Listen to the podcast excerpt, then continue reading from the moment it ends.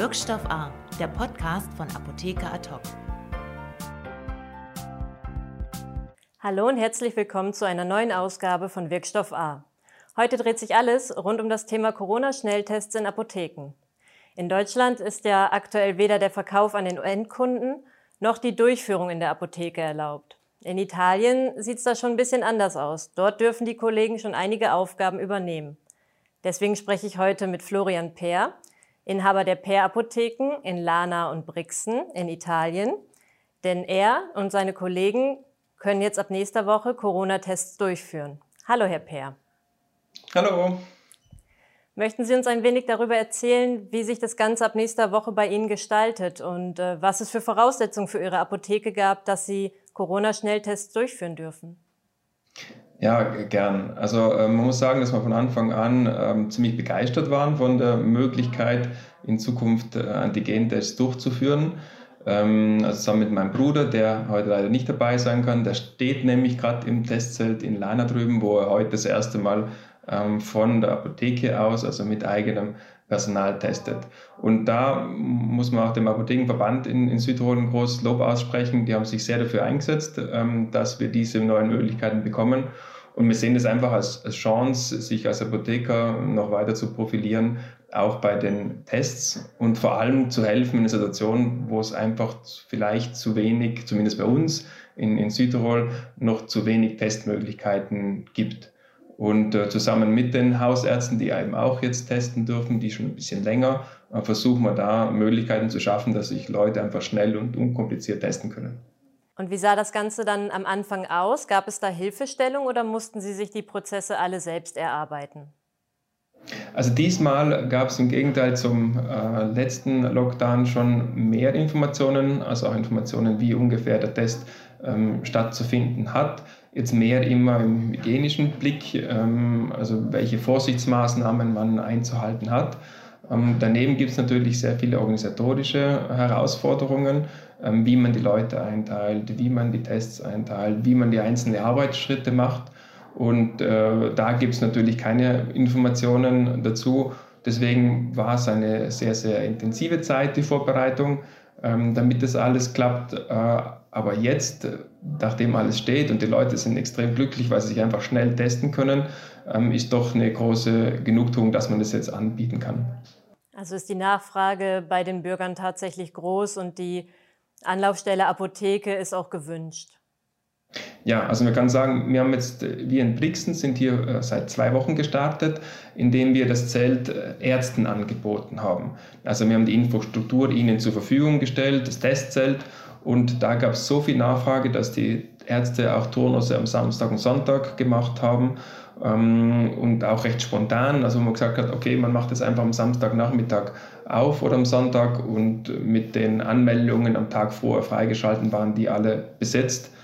Also ist ganz klar, die Nachfrage ist da. Und ab kommender Woche testen Sie dann auch als Apotheker. Das habe ich richtig verstanden.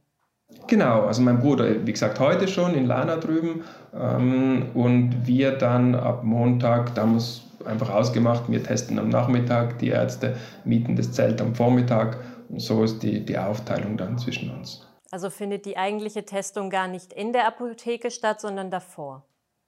Genau, also es war auch eine von den Vorgaben eigentlich, dass die Testsituation nicht in der Apotheke stattfinden äh, soll, sondern nach Möglichkeit in anderen Räumlichkeiten und noch besser im Freien, eben mit so einem Testzelt.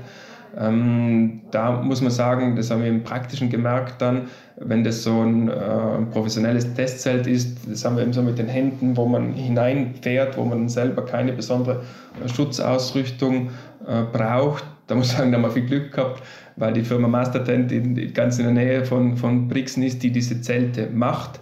Und die, die, das erspart einen dann sehr viel an Arbeit, weil ganz am Anfang haben die Ärzte die Tests bei sich in der Praxis gemacht, in extra Räumlichkeiten. Und das war immer verbunden mit dem ganzen Wechsel an Schutzkleidung, mit dem Putzen danach und allem drum und dran. Und mit so einem Testzelt im Freien ist die Frequenz ganz eine andere und somit kann man auch, das kann man glaube ich auch ehrlich sagen, den Patienten einen besseren Preis anbieten, weil das Ganze stimmiger ist und es ist einfach auch viel, viel sicherer. Ähm, kommt halt viel auf die einzelnen Prozessschritte drauf an. Also das ähm, zum Beispiel jetzt nur bei den PCR, wie es ja bisher immer im Testzelt war, ist die, der Prozess an sich ein bisschen anderer. Dann lasse ich die, die Proben draußen stehen und nach einer Stunde oder zwei Stunden kann die jemand nehmen und dann werden sie irgendwo hingebracht. Bei dem Antigen-Test, da will der Patient ja eigentlich in 20 Minuten das Ergebnis haben, also braucht es einen kontinuierlichen Fluss der, der Röhrchen, der gefüllten von draußen nach drinnen. Deswegen musste das Zelt ein bisschen angepasst werden, die Logistik ein bisschen angepasst werden. Also ist schon viel dahinter, aber spannend und äh, es klappt gut. Und das Ganze erfolgt dann mit Terminvergabe oder kommen die Kunden dann einfach frei in die Apotheke oder in das Testzelt? Also auf jeden Fall mit Terminvorgabe, einfach damit wir auch die Abstandsregeln einhalten können. Ähm, wir machen, wenn ganz, ganz wenig los ist, dann kann man ein Schild raushängen, jetzt auch ohne Anmeldung. Aber das machen wir wirklich nur dann, wenn, wenn wenig los ist. Es ist auch so, dass die Eingabe der Daten relativ aufwendig ist, ähm, im Sinn von Adresse, Telefonnummer. Das sind ja alles Vorgaben, die wir auch brauchen, weil wenn der Kunde dann positiv ist, dann wird er in einem zweiten Nachgang von Seiten des Sanitätsbetriebs ja kontaktiert, eventuell eine PCR durchgeführt. Dazu braucht es eine Adresse, wo die Person eventuell auffindbar ist. Also das braucht relativ viel Dateneingabe und da bietet sich natürlich an, das über so ein Terminverwaltungstool zu machen. In unserem Fall gibt man da dann die ganzen Daten schon bereits online ein.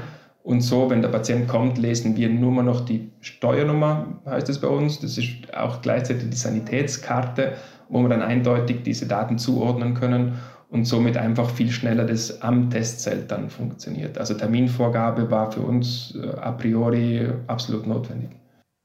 Und wenn ich das richtig verstanden habe, brauchen Sie dann in dem Testzelt gar keine FFP-Masken und kein Visier, sondern Sie sind durch eine Scheibe vom Patienten getrennt.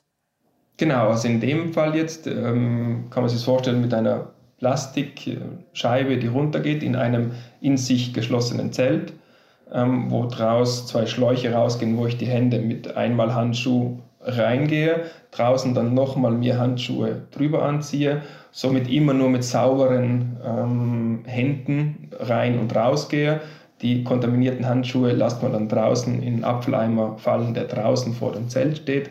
Also schon ein guter Prozess, wo man angenehm arbeiten kann. Jetzt in unserem Fall ähm, sehe ich schon, dass die manche Ärzte und Krankenschwestern, die es benutzen, dann trotzdem noch eine FFP2-Maske mit dabei haben, weil man ja, man macht eigentlich keine große Anstrengung, es ist relativ angenehm in dem Zelt zu sitzen.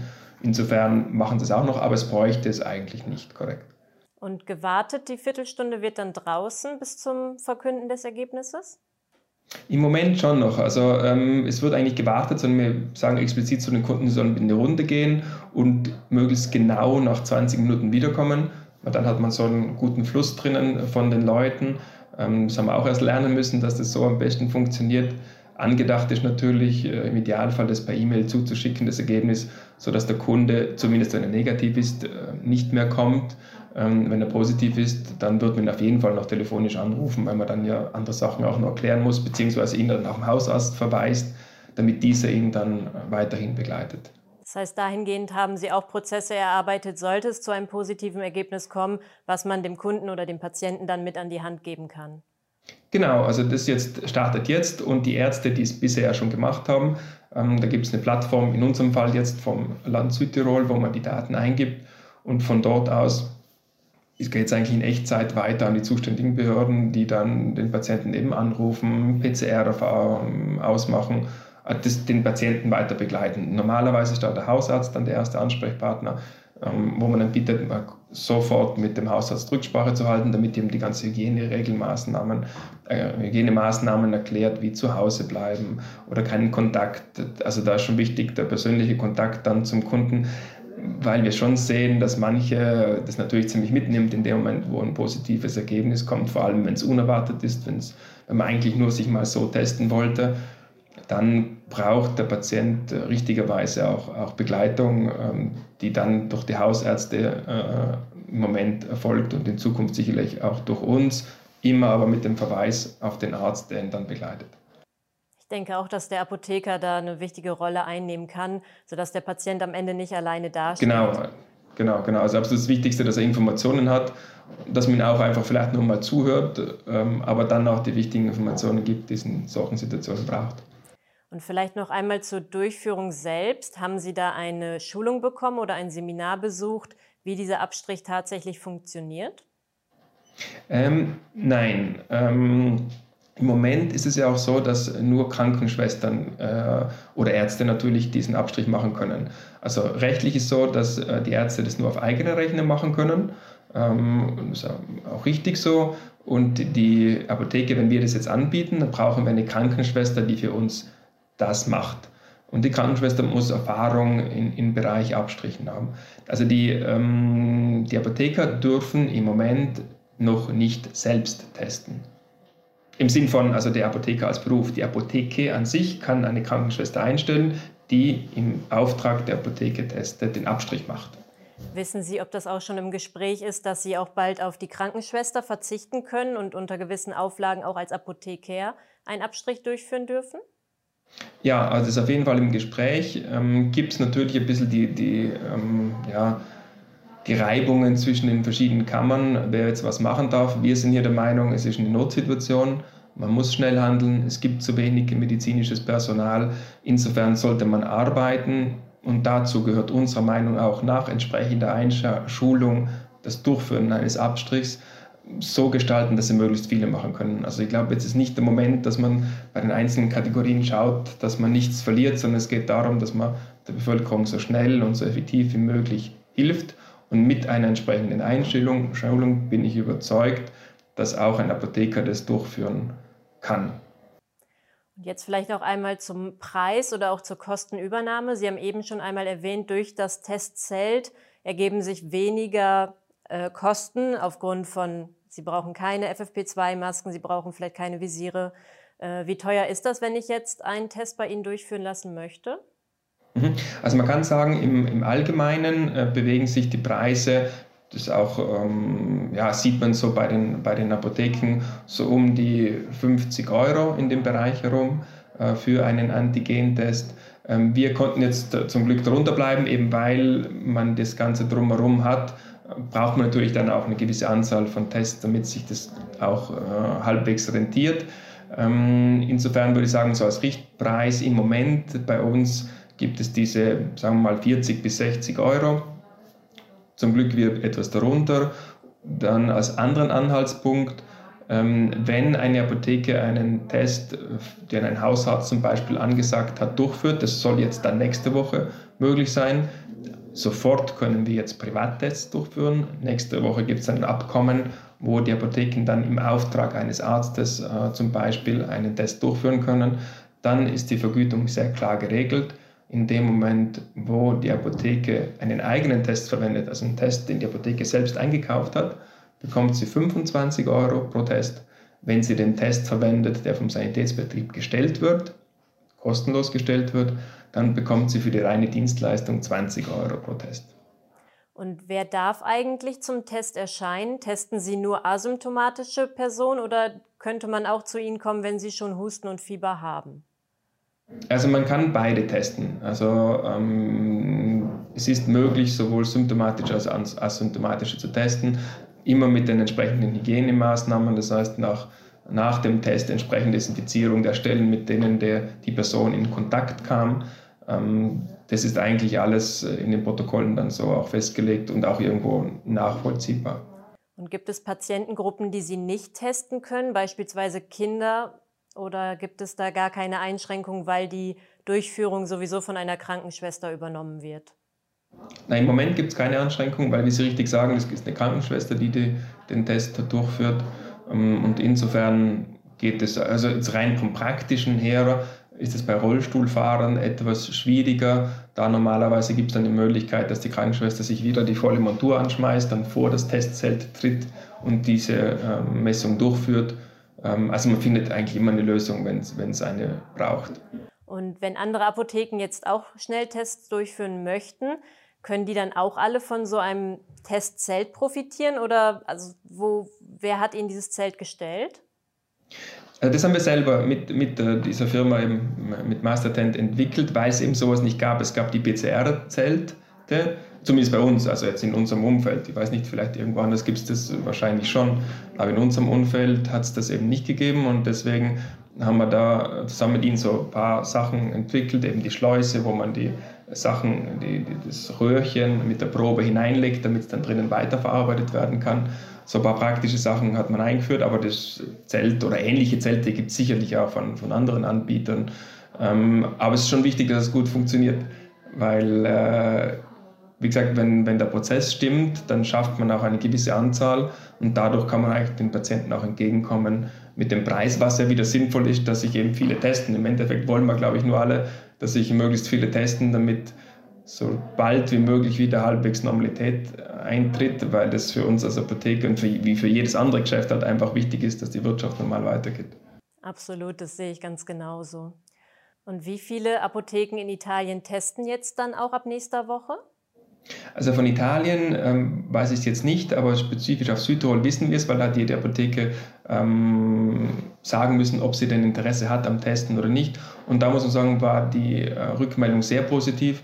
Also 80 von ungefähr 120, also ungefähr zwei Drittel aller Südtiroler Apotheken wollen testen. Und das ist natürlich schon auch eine klare Aussage, dass die Apotheken in Südtirol da ihre Verantwortung wahrnehmen wollen, teilhaben wollen, weil es ist nicht einfach zu organisieren und trotzdem möchten sie das alle machen. Also man sieht, dass die Kollegen da schon mit Herzblut auch dahinter stehen und ihren Beitrag leisten wollen. Das ist natürlich toll, wenn die Apotheken den Beitrag leisten wollen und die Bürger das Angebot gerne wahrnehmen wollen, ist das sicherlich eine super Entlastung auch für die Hausärzte. Ja, auf jeden Fall und vor allem für die Krankenhäuser bei uns, weil die zumindest jetzt in der letzten Zeit mit den Tests Schwierigkeiten hatten, natürlich aufgrund der Menge nachzukommen.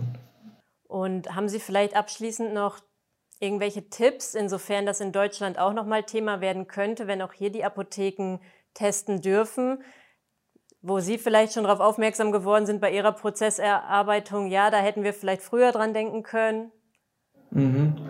Na, auf, jeden Fall, ähm, also wenn man auf, auf, auf Menge setzt, dann die Dateneingabe beim Patienten lassen. Das heißt, er muss sich irgendwo selber mit seinen Daten anmelden. Wenn der Patient kommt, dann nur noch die wichtigsten Daten kontrollieren. Also in unserem Fall eben jetzt die Steuernummer, das wäre sowas wie, ich weiß nicht, ob es sowas in Deutschland gibt, so wie eine Sanitätsnummer oder sowas in der Richtung. Und die Kontaktdaten, die müssen einfach stimmen, damit es dann auch richtig weitergeht.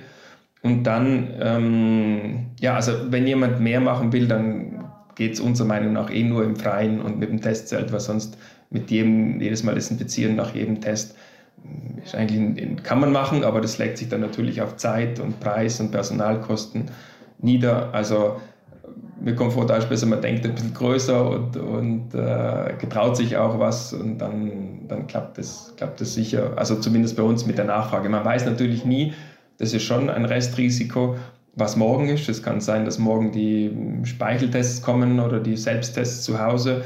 Dann hat sich das Ganze vielleicht ähm, erübrigt. Man weiß es nicht. Also ein bisschen Restrisiko und Lust auf Risiko gehört dazu.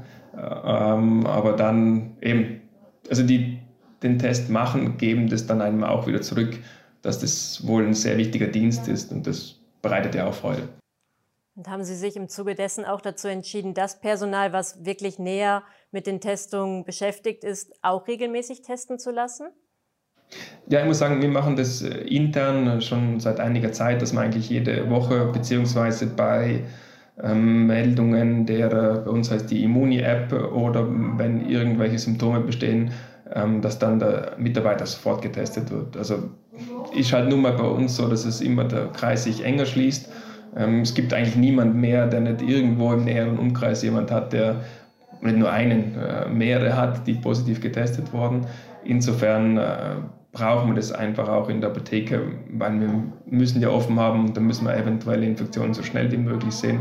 Also wir testen regelmäßig bei Bedarf und schnell. Das sehe ich auch so. Die Risikokontakte steigen überall und die Apotheke ist einfach eine schnelle Anlaufstelle, wo man sich dann tatsächlich spontan testen lassen kann. Ja. Dann danke ich Ihnen, Herr Peer, dass Sie sich heute die Zeit genommen haben. Ich hoffe, nächste Gerne. Woche startet das alles reibungslos und bleiben Sie gesund. Danke. Wirkstoff A, der Podcast von Apotheker Ad hoc.